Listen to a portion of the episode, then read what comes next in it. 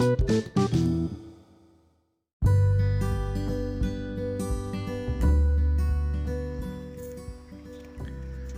silencio es un patrimonio.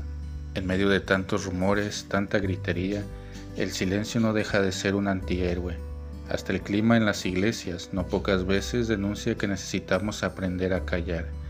En la literatura existe el llamado silencio literario, que es una elección que hace el escritor frente a una determinada narración.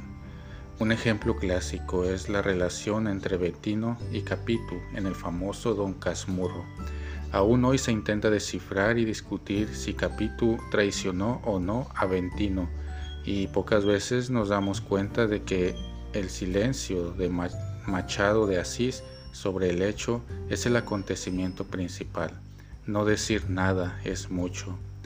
Es muy bonito que Jesús en el Evangelio de hoy, que leemos en Marcos 4, versículos 26 al 34, hablara de Dios en forma de parábolas ligadas a la semilla. Jesús llamó la atención sobre este misterio del silencio el sembrador se acuesta y se despierta, de noche y de día, y la semilla germina y crece, pero no sabe cómo sucede. Este es el mapa del silencio.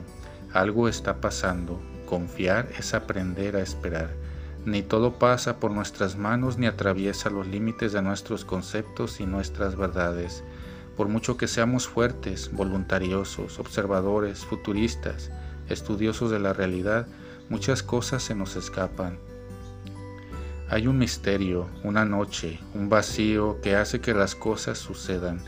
Este es también el lugar de la gracia de Dios, que actúa donde quiere y como quiere, huyendo de nuestra inteligencia.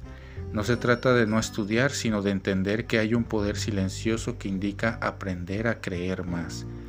La oración de Eric Julien que sugiero para concluir nuestra meditación como una invitación al descanso y a la confianza total es bellísima. Tengo problemas, Señor, ya no puedo más dormir. ¿Cómo se duerme tu sembrador y deja la tierra de noche? Sí, es cierto. Eres tú quien lo hace brotar. Sí, es cierto. Tiendo a pensar en mí mismo como un poco indispensable y a considerarte un poco demasiado opcional.